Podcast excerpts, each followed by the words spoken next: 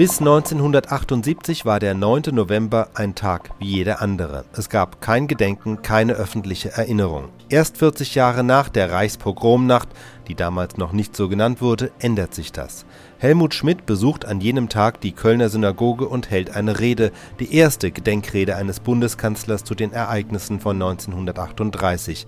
Das damals noch gängige Wort Kristallnacht nimmt Schmidt bewusst nicht in den Mund. Bei dem Propheten äh, Jesaja heißt es, wie geht das zu, dass die fromme Stadt zur Dirne geworden ist? Sie war voll Rechts, Gerechtigkeit wohnte in ihr. Jetzt aber Mörder. Herr Bundespräsident, verehrte Kölner Bürgerinnen und Bürger, verehrte Juden und Christen und Freidenker in Deutschland. Die Deutsche Nacht, zu deren Gedenken wir uns heute nach 40 Jahren versammelt haben, bleibt Ursache für Bitterkeit und Scham, wo Gotteshäuser brannten, wo auf einen Wink der Machthaber hin zerstört und geraubt, gedemütigt, verschleppt, eingekerkert, gemordet wurde – da gab es keinen Frieden mehr, keine Gerechtigkeit, keine Menschlichkeit mehr.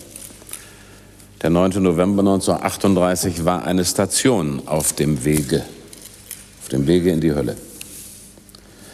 Es muss in dieser Gedenkstunde zunächst von den Ereignissen und den Tatsachen geredet werden, von Verhängnissen und Verbrechen, für deren Bewertung heute genauso wenig ein hilfreiches Vokabular zur Verfügung steht wie damals. Die Synagoge war 1938 wie zu allen Zeiten Gotteshaus, Raum des Gebets der Gemeinde. Die Synagoge war aber für die seit dem Frühjahr 1933, seit den Nürnberger Rassegesetzen von 1935 in immer ärgere Bedrängnis gebrachte jüdische Minderheit zugleich ein Symbol des jüdischen Lebens in Deutschland, auch für jene, die am religiösen Leben nicht teilnahmen. Als die Synagogen zerstört wurden, begann dieses Leben zu erlöschen. Drei Jahre später erfolgte der Entschluss der Machthaber zu der von ihnen sogenannten Endlösung der Judenfrage, der Entschluss zum Massenmord, den sie sodann mit kalter Energie und mit zweckgerichteter Brutalität im Bereiche ihrer Herrschaft in die Tat umgesetzt haben. Wer um Frieden bittet und darüber hinaus um Versöhnung, der muss wahrhaftig sein, der muss sich zur Wahrheit fähig machen. Die Wahrheit ist heute vor 40 Jahren wurden 30.000 jüdische Mitbürger verhaftet, die allermeisten von ihnen in Konzentrationsläger verschleppt. 91 jüdische Menschen wurden ermordet, sehr viele wurden gequält. Die Wahrheit ist, 267 Synagogen wurden verbrannt oder zerstört. Viele tausende Wohnungen und Geschäfte wurden verwüstet. Ich mag für die Verbrechen jener Nacht jenes Wort nicht benutzen, das in diesen Tagen vielfältig, aber zum Teil eben auch gedankenlos, bagatellisierend für diese Ereignisse im Gebrauch ist. Die Wahrheit ist auch, dass sehr viele Deutsche die Verbrechen und Vergehen missbilligt haben, ebenso dass damals sehr viele andere davon nichts oder fast nichts erfuhren. Die Wahrheit ist, dass sich dies alles gleichwohl vor den Augen einer großen Zahl deutscher Mitbürger ereignet hat, dass eine weitere Anzahl von den Geschehnissen unmittelbar Kenntnis erhielt. Die Wahrheit ist, dass die meisten Menschen furchtsam schwiegen, dass auch die Kirchen furchtsam schwiegen, obgleich doch Synagoge und Kirche dem gleichen Gott dienen und im Geiste desselben Testaments verwurzelt sind. Der deutsch-jüdische Philosoph Martin Buber hat vor 25 Jahren in der Paulskirche gefragt, was bin ich, dass ich mich vermessen könnte, hier zu vergeben? Aber er hat dann später in derselben Rede auch gesagt, mein der Schwäche des Menschen kundiges Herz weigert sich, meinen Nächsten deswegen zu verdammen, weil er es nicht über sich vermocht hat, ein Märtyrer zu werden. Märtyrer freilich hat es gegeben. In den Kirchen, in der Arbeiterbewegung, im Bürgertum, auch im Adel. Einer von ihnen, General Henning von Tresco, hat unmittelbar nach der Nachricht vom Scheitern des Aufstands vom 20. Juli 1944 gesagt, wenn Gott einst Abraham verheißen hat, er werde Sodom nicht verderben, wenn auch nur zehn Gerechte darin seien, so hoffe ich, dass Gott auch Deutschland um unsertwillen nicht vernichten wird. Ungezählte Deutsche haben ihres Widerstandes wegen den Tod gefunden. Wie aber hatte dies ungeheure kollektive Verbrechen geschehen können? Was war vorangegangen? dass ein so unerhörtes, gemeinsames Verbrechen durch so viele Täter sich so reibungslos vollziehen konnte. Wie hatte es im Deutschen Reich zu jenem dem Verbrechen vorangehenden Prozess der Auflösung jener deutsch-jüdischen Verbindung kommen können, von der Nahum Goldmann eben gesprochen hat?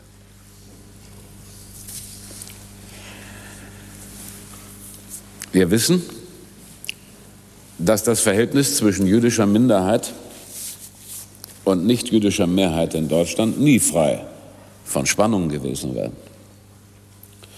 Wieso aber die in diesem Verhältnis enthaltenen Spannungen so entarten konnten, dass schließlich die Katastrophe ermöglicht wurde, das ist eine Frage, und das habe ich bei der Rede meines Vorredners noch einmal sehr deutlich empfunden. Eine Frage zugleich der jüdischen und der deutschen Geschichte. Ihre Erforschung rührt an Grundprobleme der jüdischen wie der deutschen Situation und vielleicht darüber hinaus sogar an Grundprobleme der menschlichen Seele. Seit der Aufklärung des 18. Jahrhunderts und der ihr folgenden jüdischen Emanzipation gab es zunächst wohl nur wenige Völker in Europa, in denen die Juden sich heimischer fühlten als bei uns Deutschen. Es gab kaum ein Volk, in dem der jüdische Anteil in Gesellschaft und Staat, in Kunst, Literatur, in Philosophie und Wissenschaft stärker gewesen wäre damals als bei uns. Beispielhaft will ich einige wenige Namen nennen, wie Moses Mendelssohn, das Urbild von Lessings Nathan, Heinrich Heine, Arthur Schnitzler, Franz Kafka, Franz Werfel, Stefan Zweig, Karl Kraus, Lassalle, Marx, Oppenheimer, Scheler, Gundolf, Buber, Mannheim oder Franz Marc, Max Liebermann, Arnold Schönberg und schließlich Albert Einstein. Sie, wie die meisten der 700.000 Juden in Deutschland, fühlten sich trotz des schon heute vor 100 Jahren sichtbar werdenden Menetekels antisemitischer Hofprediger nicht als Angehörige einer eigenständigen nationalen Minderheit, sondern als Deutsche, wie Herr Nachmann es vorhin gesagt hat. Und sie wurden auch zumeist als Deutsche angesehen. Sie haben untrennbar an der Geschichte, an der geistigen Geschichte der Deutschen mitgewoben. Und wir schulden ihnen ebenso Dank wie allen unseren geistigen Vorväter.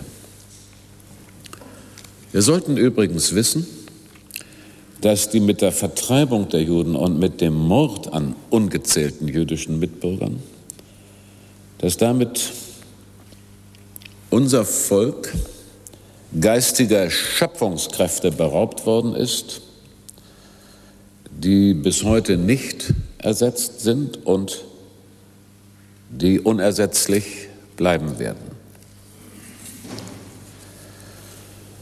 Wenn es aber doch nie wieder vorkommen darf, dass deutsche Bereitschaft zur Pflichterfüllung, Bereitschaft zum Gehorsam, Bereitschaft zum Einsatz für Ideale pervertiert zu Kadavergehorsam. Und irregeleitet wird in gemeinsames verbrecherisches Handeln, dann genügt es noch nicht, ein Widerstandsrecht ins Grundgesetz geschrieben zu haben.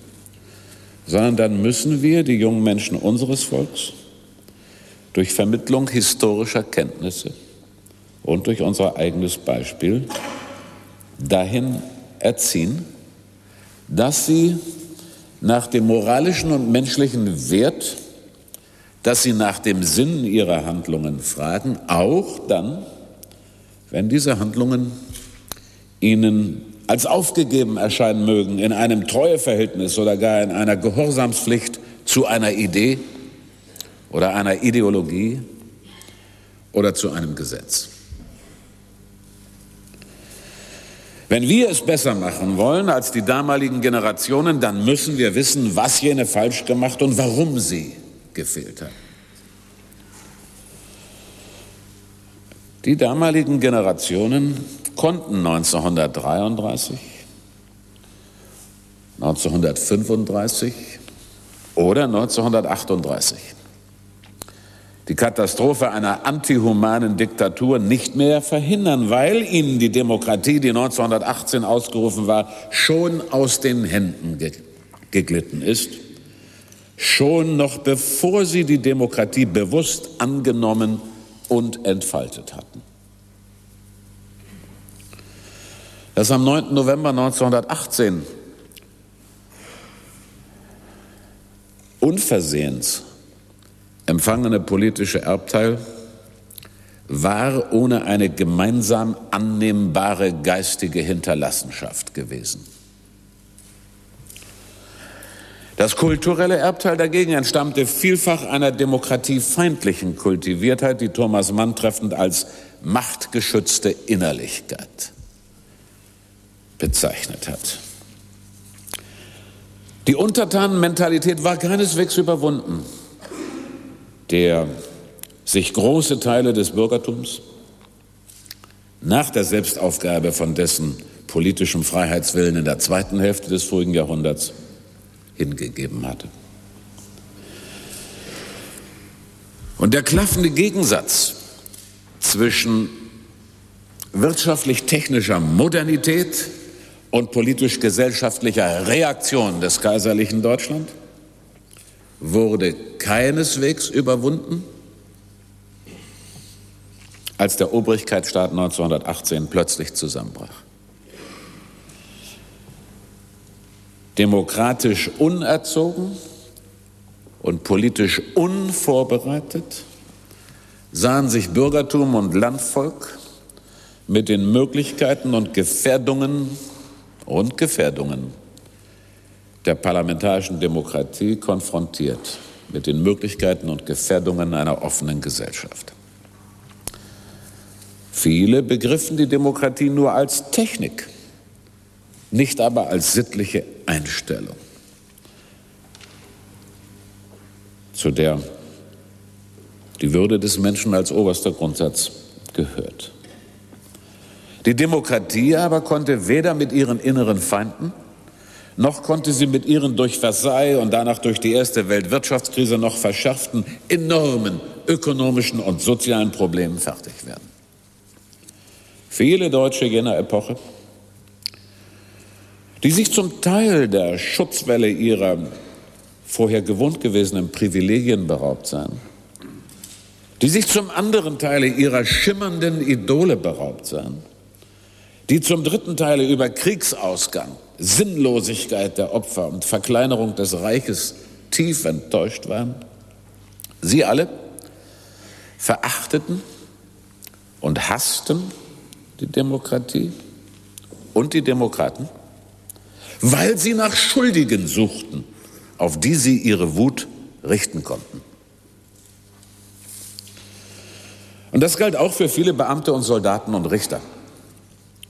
Feinde der demokratischen Verfassung blieben oder wurden Staatsanwälte, Richter, beamtete Staatsrechtslehrer.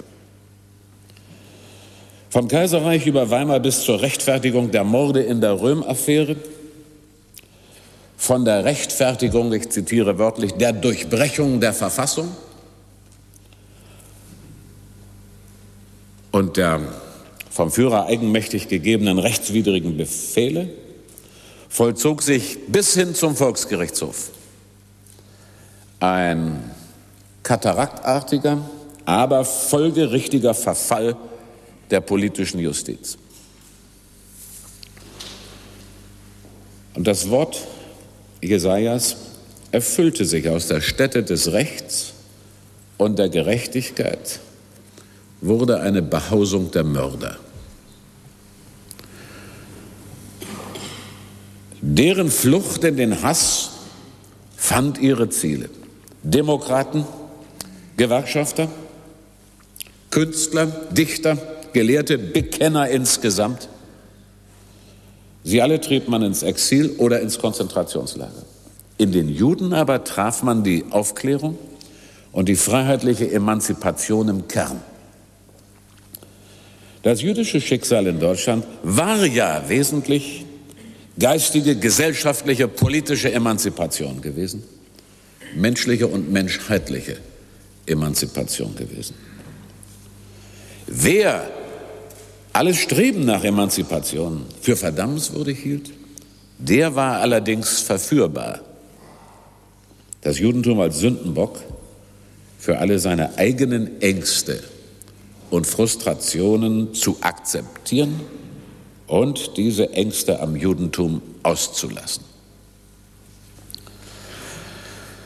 Es waren Hitler und seine Gesellen, die Deutschland und seine Juden und unsere Nachbarvölker mit unerhörter krimineller Energie in die Katastrophe führten. Aber der Boden war schon vorher bereitet gewesen.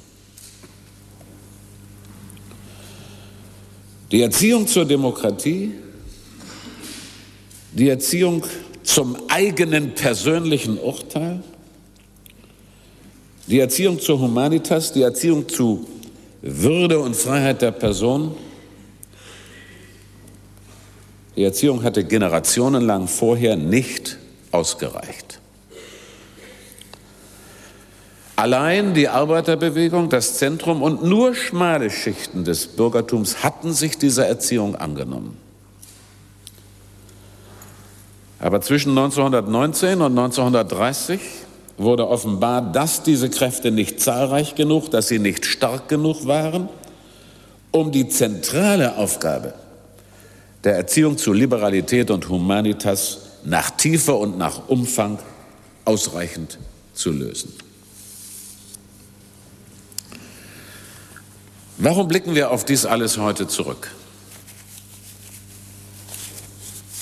Warum gedenken wir? Nicht, um uns zu distanzieren von unserer eigenen Geschichte. Nicht, um mit dem Finger auf andere zu zeigen, die Schuld auf sich geladen haben, sondern wir blicken zurück, weil unsere Generation und weil die nachfolgenden Generationen lernen wollen, wie Juden und Nichtjuden in Deutschland friedlich miteinander leben können. Wir blicken zurück, um zu lernen wir blicken zurück und versuchen zu begreifen und zu bewerten, damit die Konsequenzen gezogen werden können. Damit diejenigen miteinander unbefangen umgehen können, die damals Kinder waren oder die erst nachträglich geboren worden sind. Das sind in Deutschland mehr als zwei Drittel aller Bürger.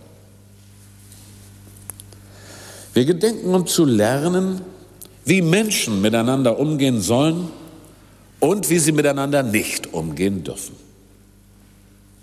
Es kann nicht darum gehen, unser Volk in den Schuldturm der Geschichte zu werfen.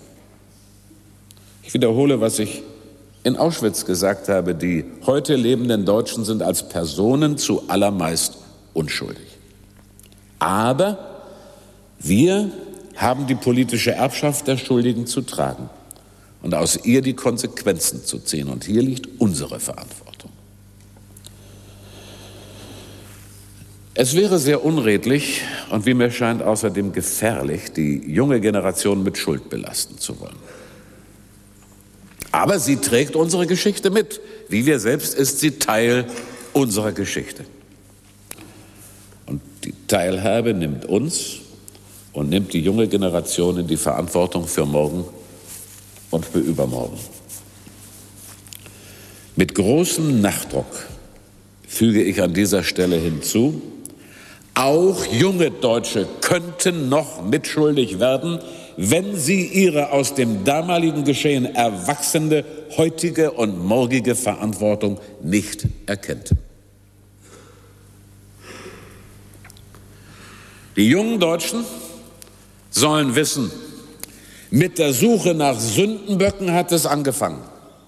Mit Gewalt gegen Schriften und gegen Bücher setzte es sich fort. Mit Gewalt gegen Sachen hat es sich fortgesetzt und die Gewalt gegen Menschen war dann nur noch die vorher vorbereitete Konsequenz. Mit der Verachtung der Würde eines Mitmenschen, mit dem Niederbrüllen von anderer Bürger Meinung hat es begonnen. Mit der pauschalen Verurteilung des ganzen demokratischen Systems setzte es sich fort. Der Mord an den Demokraten war schließlich nur noch die vorher vorbereitete Konsequenz. Die Parallelität allen Terrorismus muss offengelegt werden, wenn wir lernen wollen. Die unentrinnbar sich entfaltende Konsequenz aus antihumanen Verhaltensweisen muss verstanden werden, wenn wir lernen wollen. Die Verdammungswürdigkeit aller Pauschalverurteilungen muss erlebt werden, wenn wir lernen wollen. Seien diese Pauschalurteile gerichtet gegen die Juden oder die Deutschen oder die Kommunisten oder die Kapitalisten oder gegen das System oder gegen das Establishment. Die Fähigkeit zum unabhängigen, zum individuellen, zum personalen, zum eigenständigen kritischen Urteil muss ausgebildet werden. Und es muss gelernt werden, dass es in unserer zerstrittenen Welt und in unserer Gesellschaft darauf ankommt, die Freiheit als einen Handlungsspielraum zu begreifen, in dem es für die Freiheit des Einzelnen und der Gruppen durchaus rechtliche Grenzen und durchaus moralische Grenzen gibt.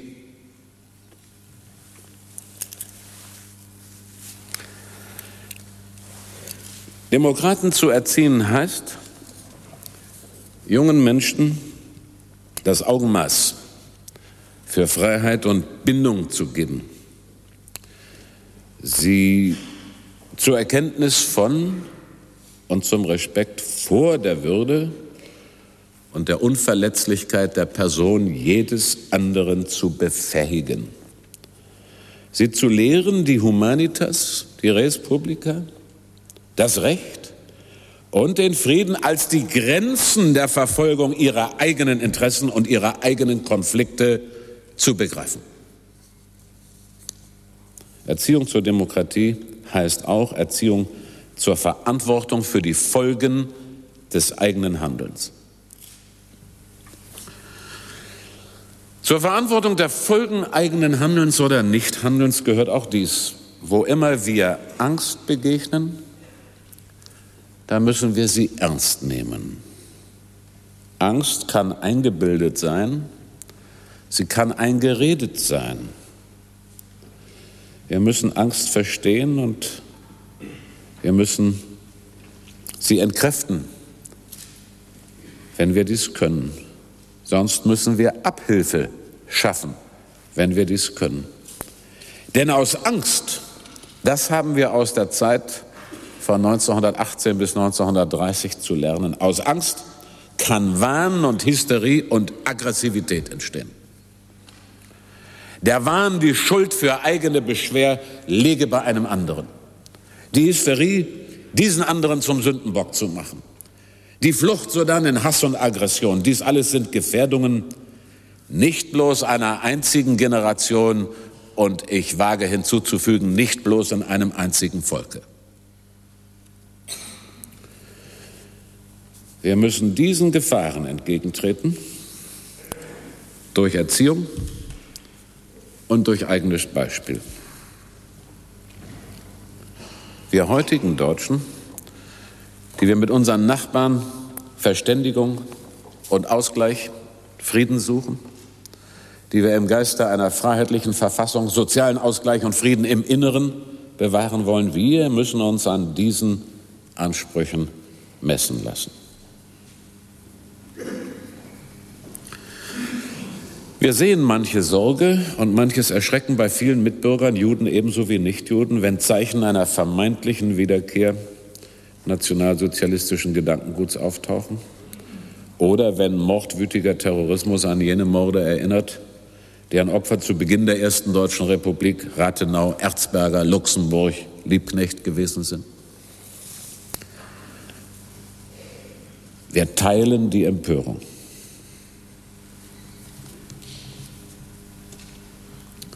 Zugleich aber haben wir uns zur rechtsstaatlichen Mäßigung und zur Verhältnismäßigkeit der Mittel in der Abwehr solcher Gefahren diszipliniert. Und bei dieser Selbstdisziplin werden wir bleiben. Denn wir wollen das Übel des Anarchismus nicht mit dem Übel eines antiliberalen Überstaates austreiben oder vertauschen. Wir bitten aber auch die Juden in der Welt und wir bitten alle unsere Nachbarn mit ernstem Nachdruck, unsere zweite deutsche Demokratie nicht zu messen an jenen wenigen verirrten Extremisten und Terroristen, die auch in anderen Staaten kaum irgendwo belehrt oder verhindert werden können. An dieser Stelle will ich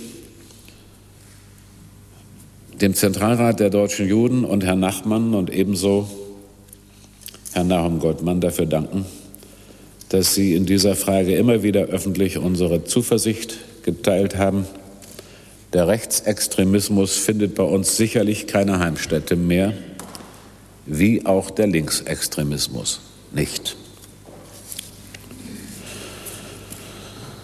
Wir werden des Rates unserer jüdischen Mitbürger bald in einer anderen Frage auch bedürfen, die jeden von uns in persönliche Verantwortung rufen wird. Der vom geltenden Gesetz vorgesehene Eintritt der Verjährung einer Mordtat nach 30 Jahren wirft im Hinblick auf 1979 eine schwerwiegende Frage auf, die nach einer Entscheidung verlangt, bei der wichtige moralische Prinzipien miteinander in Widerspruch geraten müssen. Wir Politiker und Gesetzgeber werden zuhören, was unsere jüdischen Mitbürger, was unsere Freunde in Israel, was unsere Nachbarn hier in Europa dazu sagen werden. Wir werden jeder für uns darum bitten, dass unser Gewissen uns in dieser Frage recht handeln lässt. Wir hoffen dabei, auf Rat und Beteiligung viele, auch auf den Rat unserer Kirchen. Denn wir erinnern uns dankbar an die Stuttgarter Erklärung der evangelischen Kirche in Deutschland von 1945 und ebenso dankbar an das ergreifende Wort Papst Johannes des 23. während des Zweiten Vatikanischen Konzils. Worte, in denen beide Kirchen die Juden um die Hand zur Versöhnung gebeten haben. Auch die Erklärungen, die beide Kirchen zum heutigen Tage veröffentlicht haben, bauen auf diese Versöhnung und sprechen aus dem Geiste der Verständigung. Alle sollten sich daran erinnern, dass wir alle auf demselben tragenden Boden stehen, dass wir weithin dasselbe Buch für uns gelten lassen, die jüdische Bibel, das Alte Testament der Christen.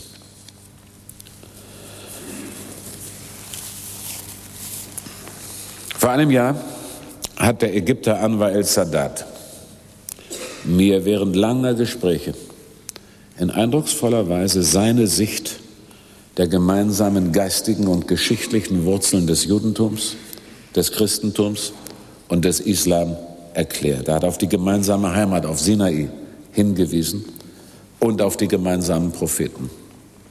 Mit großer innerer Überzeugung fragte er, und es soll nicht möglich sein, dass zwischen diesen dreien Frieden ist? Ich füge Albert Einsteins rhetorische Frage hinzu, wer will bezweifeln, dass Moses ein besserer Führer der Menschheit war als Machiavel? Ich weiß, dass Begin und Sadat gleicherweise in den religiösen Traditionen ihrer Völker verwurzelt sind. Ich bin überzeugt, dass diese beiden Männer den Frieden ihrer eigenen Völker und ihrer Nachbarvölker wollen. Und ich weiß, dass dies für viele Staatsmänner jener Weltregion gilt. Wir Deutschen wünschen von Herzen, dass Juden, Muslims und Christen, dass Israelis und Araber in einem gerechten Frieden miteinander zu leben lernen. Dabei bejahen wir dem Gebot der Wahrhaftigkeit folgend das Selbstbestimmungsrecht für alle Völker im Nahen Osten. Wir wissen, ein Leben frei von Not und von Bedrückung ist notwendig, damit die Menschen Frieden halten können. Als deutscher Bundeskanzler, der heute zugleich zu den Juden in der Welt spricht und für den die Kölner Synagoge die Stelle aller Synagogen in der Welt heute Morgen vertritt, füge ich einen Wunsch hinzu. Mögen alle Menschen, die bisher noch abseits stehen, sich dem friedensstiftenden Geschehen dieser Tage zuwenden, mögen alle Völker und Staaten ihren Beitrag zum Frieden leisten. Mögen sie alle erkennen, dass der Frieden ein Sieg des Homo humanus über den Homo antihumanus ist, um noch einmal Martin Buber zu zitieren. Mögen Sie alle wissen und beherzigen, dass der Frieden nicht möglich ist ohne den allseitigen Willen zu Ausgleich und Kompromiss. Mögen Sie alle erkennen, dass in der Tat Moses ein besserer Leitstern ist als Machiavel.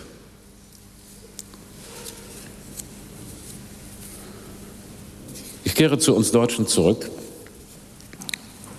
und stelle fest, uns steht es nicht an, die Juden der Welt zur Versöhnung aufzurufen, wohl aber dürfen wir um Versöhnung bitten. Wer sich versöhnen will,